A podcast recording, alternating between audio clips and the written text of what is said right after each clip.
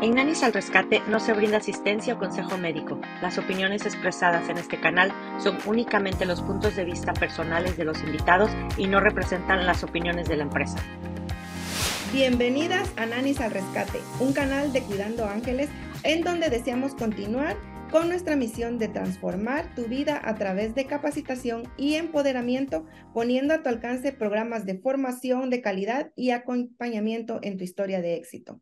Como ustedes saben, mi nombre es Kelly Rodas, soy uh, cofundadora de Cuidando Ángeles y como parte de este acompañamiento hemos creado este podcast que en donde también uh, nos puedes escuchar a través de YouTube, de eh, Spotify y así como de Apple.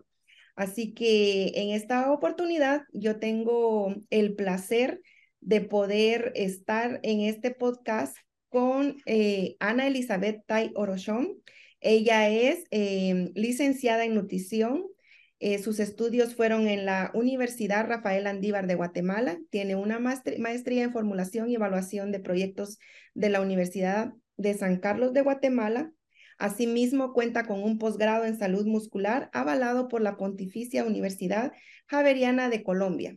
Y eh, actualmente ella estudia la especialización de nutrición clínica pediátrica en la Universidad Tecnológica de España. Es nutricionista certificada por el Colegio de Farmacéuticos y Químicos de Guatemala y es miembro activo de la Asociación de Nutricionistas de Guatemala. Eh, actualmente nutricionista del Hospital de Retauleu de Guatemala en los servicios de pediatría y ginecología. Así que para nosotros es un placer en esta tarde poder contar con su presencia y poder este, llevar a cabo este mm, podcast en donde estaremos hablando de lo que son los mitos y errores en la alimentación complementaria. Muy, muchas gracias por estar acompañándonos, muchas gracias por haber aceptado eh, esta invitación, licenciada, y la dejo en el uso de la palabra. Bueno, pues muchas gracias. No creo que aquí en, en, pues en esta plática yo soy la agradecida, ¿verdad? Porque eh, pues definitivamente esa es una oportunidad para compartir los conocimientos. Es importante eh, siempre irse actualizando y tener conocimientos sobre la especialización de que uno tiene, pero lo más importante es poderlos compartir, ¿verdad? Entonces, en esta ocasión, pues estoy muy agradecida con la licenciada Kelly por ser parte de este proyecto, de este gran proyecto que están trabajando el que yo admiro y pues me pone muy feliz ser parte de, de esta educación continua. Muchísimas ah, gracias. Muchas gracias, muchas gracias. Este, pues sí, la verdad que este podcast va a ser de, de mucha ayuda porque es de, el tema es de mucho interés para todas las niñeras, eh, porque vamos a hablar de lo que son los mitos y errores en la alimentación complementaria.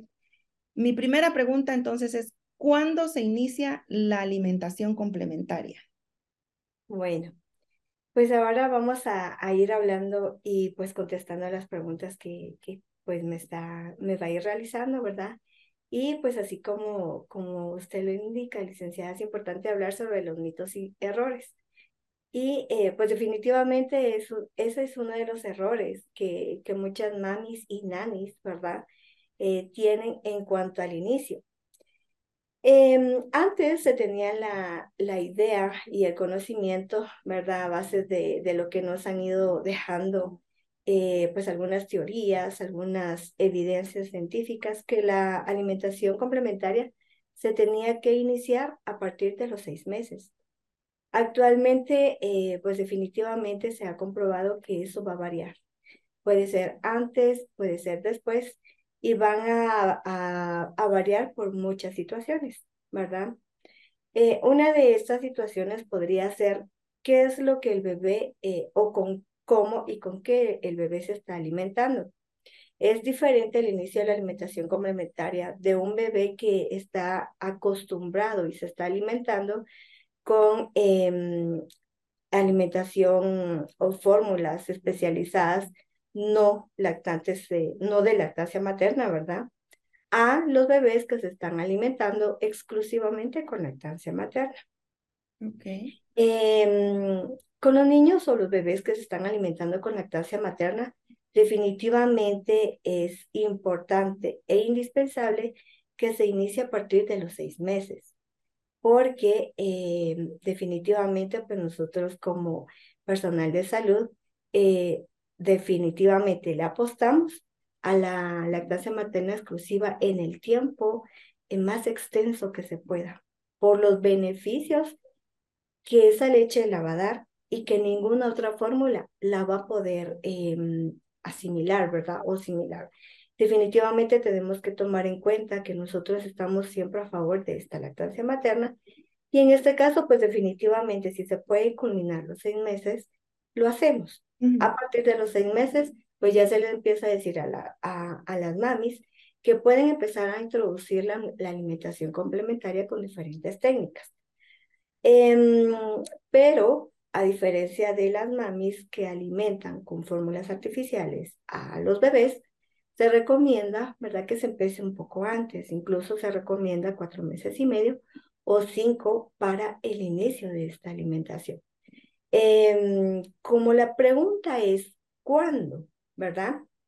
También tenemos que tomar en cuenta alguna, algunos signos em, que van dando eh, los bebés, ¿verdad? En este sentido sí tenemos que ser muy observadores muy observadoras y tomar en cuenta, porque conocemos al bebé, de que si el bebé ya es capaz de sentarse, ¿verdad? Eso es uno de los aspectos muy importantes porque también lo que queremos es evitarle complicaciones al bebé, como que, como un em, atragantamiento o alguna complicación al momento de que el bebé eh, deglute o traga este alimento al cual él no está acostumbrado, ¿verdad? Porque definitivamente de los 0 a 6 meses o 5 meses, eh, el bebé está acostumbrado únicamente a la lechita, que es de forma líquida, ¿verdad? Entonces, uno de los aspectos muy importantes que tenemos que tomar en cuenta es que el bebé ya sea capaz de, sentarse para mantener el cuello rígido, ¿verdad? Y evitar que el bebé haga estos movimientos y, como les digo, al momento de que él degluta, eh, sea tragante, ¿verdad? Que nos puede complicar definitivamente el proceso del inicio de la alimentación complementaria. ¿Ok? ¿Qué pasa? Que cuando le colocan la comida al, al bebé en la boquita, el bebé tiene el reflejo de sacarla, ¿verdad? Pero es un instinto normal para ellos porque, como les digo, al final es importante tomar en cuenta que él está acostumbrado únicamente a, la fórmula o a la lechita, ¿verdad? De sentir algún, alguna textura eh, del pezón, sí, pero es únicamente para succionar. Entonces es importante tomar en cuenta ese segundo aspecto, ¿verdad? Que ese reflejo no haya, eh, esté ausente completamente, pero sí que haya disminuido para eh, tener menos esa dificultad de, del proceso, ¿verdad? De que él aprenda a deglutir. He observado en algunos pacientes que este proceso incluso puede durar hasta 20 días. Eh, si a los seis meses él tiene muy eh, activo todavía este reflejo, eh, lo que hay que hacer es indicarle a la mami, o en este caso también a la nani, que es un proceso normal que puede durar incluso de 20 a 25 días, ¿verdad? Y que no a la primera, a la segunda o a la tercera se desanimen y piensen que el bebé simple y sencillamente no quiere comer sino que nos demos ese espacio, ese tiempo y también la paciencia que se le tiene que dar al bebé para empezarle a enseñar que el reflejo es para adentro, ¿verdad? Entonces, eso es eh, muy importante. Y el tercer aspecto eh, que también se desarrolla en algunos bebés de una forma más temprana y otros en una forma o en un tiempo más tardío, que es el interés en los alimentos, ¿verdad? Porque muchas veces, también muchas mami me han dicho a los tres meses, cuatro meses, eh, que el bebé ya quiere empezar a comer. Y yo le digo, ¿cómo sabe? Lo que pasa es que yo estoy comiendo y yo veo que a él se le antoja. Hasta hace boquitas, hasta... Entonces, es importante tomar en cuenta que em, si el bebé muestra también ya interés en los alimentos, que les vayamos dando em, a probar esos alimentos, ¿verdad? Para que él se vaya familiarizando em, con el proceso de comer. Tenemos que tomar en cuenta que los bebés de ahora ya no son los mismos de antes, ¿verdad? Exactamente. sí, los bebés entienden mucho cuando se les habla. Entonces, yo siempre les digo a las mamis que ellos tienen que aprender que quien manda es la mami, no el bebé, ¿verdad? Entonces, cuando ya llega ese momento de aprender a comer, que ellas le vayan explicando qué es y cómo lo tienen que hacer, porque ellos ya nacen con una chispa que antes no se veía, ¿verdad? Entonces, ¿qué pasa em, o qué tenemos que hacer, mejor dicho, para que nosotros tengamos eh, esos tres aspectos ya al momento de empezar a dar de comer? Y más se da en el primer aspecto, de la rigidez del cuello del bebé. Yo definitivamente con mis pacientes eh, trabajo mucho la estimulación temprana, ¿verdad? Que es algo que pues antes no se hacía. Entonces yo les digo a la, a la mami y les explico, ok, mami, necesito que hagan ejercicio los bebés, porque ese levantamiento hace que el cuello sea mucho más rígido, ¿verdad?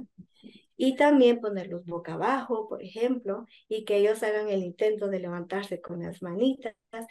O sea, esos ejercicios parecen que no son importantes, pero son básicos para que el bebé esté ya un poco más preparado y que eso no sea una dificultad para empezar el proceso de alimentación complementaria, ¿verdad?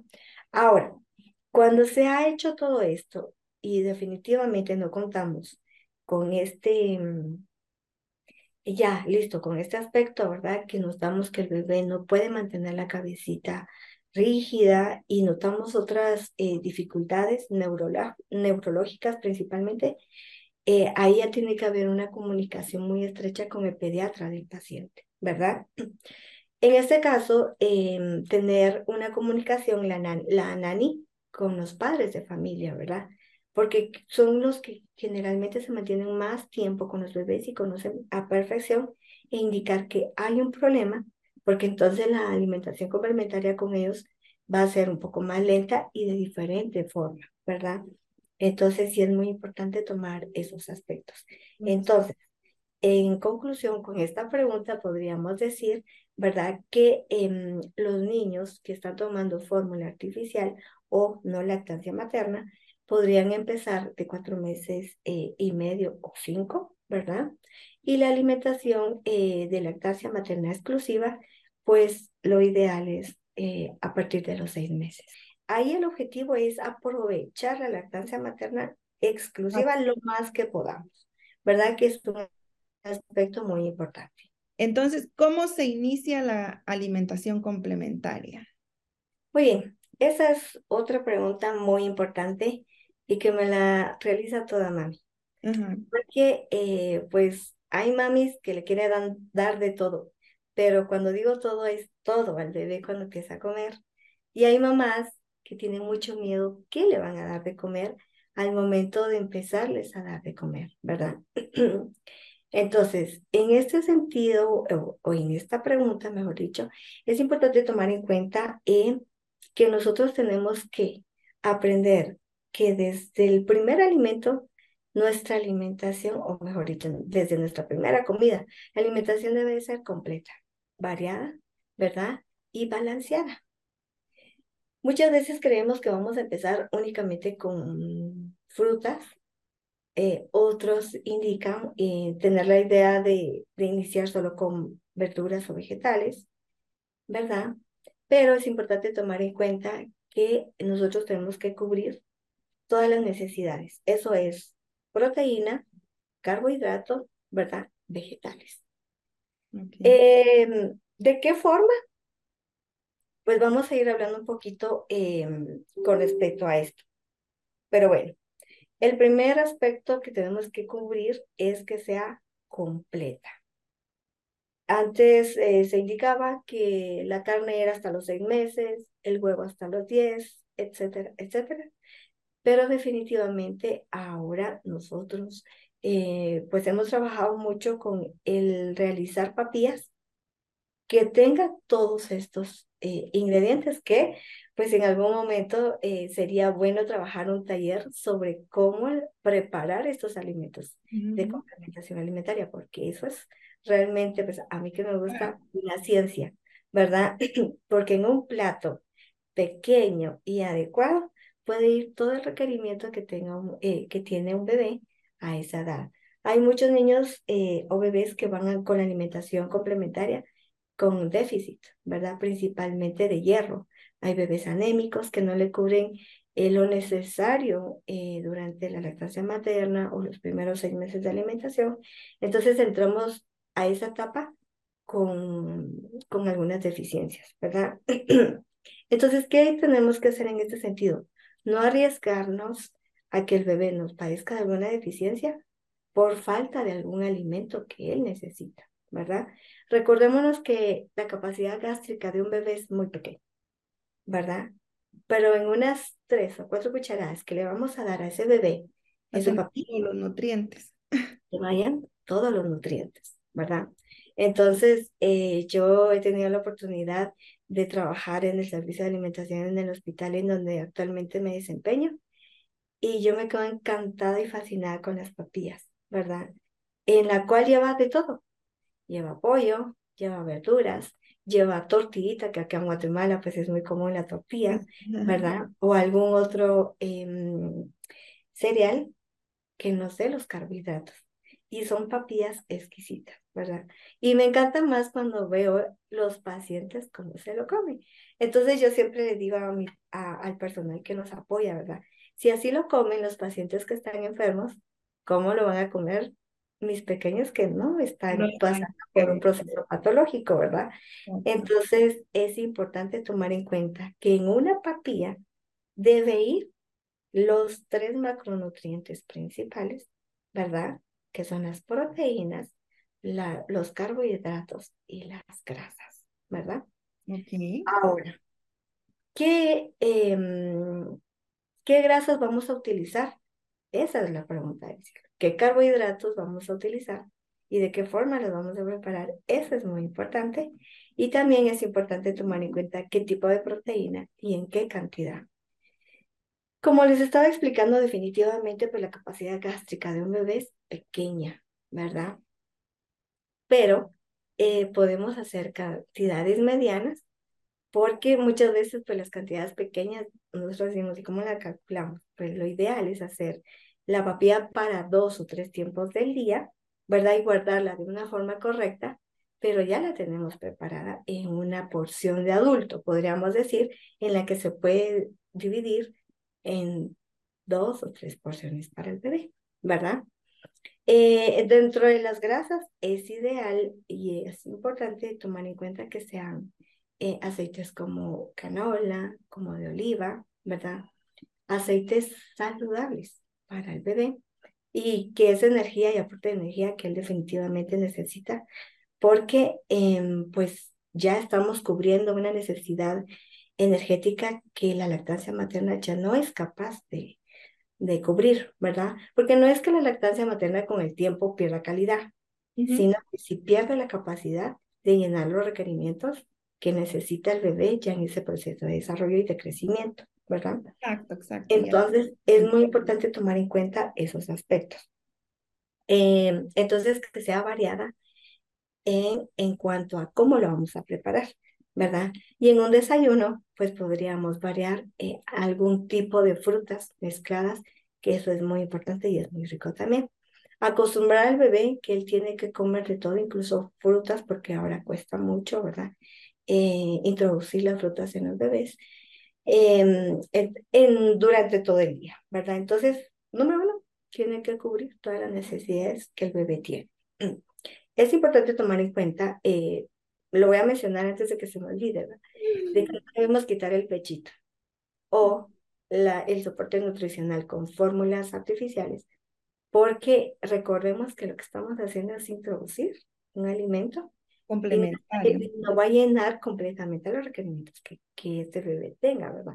Entonces, que va a cubrir eh, una parte del requerimiento, que lo estamos entrenando a que él eh, tolere y acepte diferentes alimentos, entonces, en ningún momento nos podemos arriesgar a quitar este tipo de, alimentación para evitar complicaciones bajo peso o retraso de, de, talla, ¿verdad? De crecimiento. Eso es muy importante. Muy bien. Em, también es importante tomar en cuenta en qué horarios, ¿verdad? Porque entonces a mí también me preguntan eso, ¿en qué horarios? Y como estamos empezando a introducir, es importante tomar en cuenta que no vamos a tener horarios al principio, ¿verdad? Porque muchas veces nos eh, atormenta de que, bueno, en el desayuno no quería, pero si antes del desayuno dieron pechito, por ejemplo, ¿verdad? O lactancia materna, el bebé no va a tener hambre en ese momento, pero puede que tenga hambre un poquito más adelante, tipo 9 de la noche, perdón, 9 de la mañana o 10 de la mañana. Entonces aprovechemos ese momento para dar la comidita, ¿verdad? Para dar ese desayuno. Como un snack. ¿Perdón? Como un snack. Puede ser. Ahora, es importante que vayamos conociendo los signos de hambre del bebé, porque eso va a ser clave para aprovechar el momento en ir introduciendo la alimentación. Eso van a ser los primeros días, porque lo ideal es de que él ya en un mes tenga un horario establecido, si no es el mismo de la familia, pues por lo menos del cuidador o cuidadora, o de la mami o el responsable que está dando alimentación, para que él vaya haciendo eh, un buen hábito de horario de, de alimentación, ¿verdad? Entonces, em, con los horarios tenemos que tener al principio un poquito de cuidado porque puede que tengan otro ritmo y poco a poco pues irles haciendo el espacio en que ellos tengan que ir comiendo em, de una forma adecuada, podríamos decir, ¿verdad? Para que él no tenga su propio horario y la familia otro, sino que se vaya adecuando. van a estar en diferente horario. sí, eso es importante. Eh, otro de los aspectos es eh, qué consistencia tiene que em, tener ese alimento. ¿verdad? Eso forma parte del cómo voy a empezar a comer. Y eh, pues antes se tenía la idea de que era papilla, ¿verdad? Pues ahora ya lo tenemos como un mito o error, porque resulta que lo que a mí me gusta, pues a otra persona no le gusta. Exacto. Y existen entonces tres diferentes técnicas de, de dar de comer o de empezar a iniciar esta alimentación complementaria. Una es la más común, que es la papilla, ¿verdad? que tiene que hacer de forma eh, eh, semilíquida, semisólida, como lo acabamos de entender, que cumpla lo que yo ya indiqué anteriormente, eh, con un aspecto eh, lo más atractivo que se pueda, porque es increíble, los bebés, yo les digo, ya son diferentes, ya lo que a ellos no les gusta por medio de la vista también ya no lo toleran. Esa es una de las eh, formas y es la más común. y otra es la baby linguini. La baby linguini es algo que se ha estado implementando actualmente porque eh, pues trabajando en conjunto con psicología, pues nos hemos dado cuenta que el niño come más si toca, ¿verdad? Entonces, ¿en qué implica el baby linguini? El baby linguini es el cortar trocitos de verduras o de frutas cocidas para que el bebé tenga la capacidad de agarrarlo e irlo comiendo. Es importante tomar en cuenta de que es un poco más em, estricta la vigilancia en este método que en el de papilla, ¿verdad? Porque, número uno, tiene que estar ese alimento completamente cocido, con eh, la salvedad de que el niño al momento de, de dar la mordida eh, lo pueda triturar y lo pueda deglutir, ¿verdad? Porque no nos podemos arriesgar a que haga, a que se atore o que haga un bloqueo de vías eh, aéreas por consumir un alimento que no está adecuadamente cocido, ¿verdad? Entonces, por ejemplo, si es de zanahoria, tiene que estar muy bien cocido, se le da al bebé y pues él ya poco a poco va a ir aprendiendo a comer, ¿verdad? Sí, es un método que últimamente se ha eh, verificado científicamente que sí funciona para que el niño no se sienta presionado al momento de comer, ¿verdad? Y, y otro, ¿verdad? El tercero que em, pues es similar, que es el bliss. Pero ¿cuál es la diferencia del bliss? Es de que es entre trocitos no tan largos, ¿verdad? Como el, el baby linguini, es un poquito más en trocitos, eh, pero es un poco más completo el alimento, ¿verdad? O sea, está casi que en medio del baby linguini y de la papilla. Pero entonces, eh, ahí no tiene asistencia de, de papi o de nani, de papi, mami o de nani. Ahí se deja el alimento. El alimento se le deja al bebé y eh, se dejan las herramientas, por ejemplo, una cuchara, un tenedor, para que él empiece el proceso. Ahora, ah, en, este, en este método sí se ha visto de que los bebés empiezan a bajar un poco de peso porque el papá no, o la mamá o la nani no tiene la, eh, ese control de decir, bueno, como no está comiendo, voy a ser yo quien le va a empezar a dar de comer, ¿verdad? Entonces ahí tienen ellos total libertad para tomar los alimentos, jugarlos, echárselos encima. Pero sí también ha sido una técnica que se ha visto y que es eh, bastante eh, efectiva para que no se pelee con el bebé al, momento de la introducción del alimento y que es bastante efectivo para que pues le agrade el momento de comer, ¿verdad? Porque muchos eh, pacientes, muchos bebés, no les gusta ese momento porque, bueno, pues antes se regañaba mucho, se insistía mucho, hasta el punto de que en algunos momentos pues entraban en conflicto, ¿verdad? Tanto el bebé como la mami o con el, la persona responsable en su cuidado. Entonces, esto es importante tomar en cuenta. Y em, bueno, pues ya poco a poco, cuando el bebé vaya viendo, vaya asimilando y vaya entendiendo que hay un proceso de alimentación, eh, poco a poco irle haciendo sus tres tiempos formales, como lo mencionaba antes, para tomar en cuenta de que tenga un buen método de alimentación en el futuro.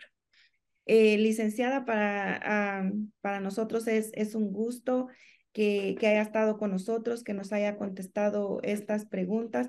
Creo que nos quedamos con ganas de una segunda parte. nos quedamos con ganas de una segunda parte. Eh, creo que nos tendremos que poner de acuerdo para poder hacer una segunda parte eh, del tema, poderlo platicar, extenderlo. Y, muchas gracias de verdad. Eh, a todas las demás nanis les pedimos que por favor este, no se pierdan este canal de Nanis al Rescate, de que puedan pasar estos, estos podcasts para que más, más niñeras estén informadas, estén al día y de verdad, muchas gracias, licenciada. Esperamos tenerla, tenerla con nosotros en una próxima oportunidad. Claro que sí. En una próxima oportunidad. Como les digo, es un tema bastante amplio, ¿verdad? Exacto. Eh, de seguir platicando y pues con mucho gusto eh, estoy a la orden. Muchas, muchas gracias, licenciada, y nos vemos en una próxima oportunidad, en un próximo podcast de Nanis al Rescate. Y no se olviden de seguirnos en cuidandoángelesncs.com. Así que muchas gracias, nos vemos en una próxima.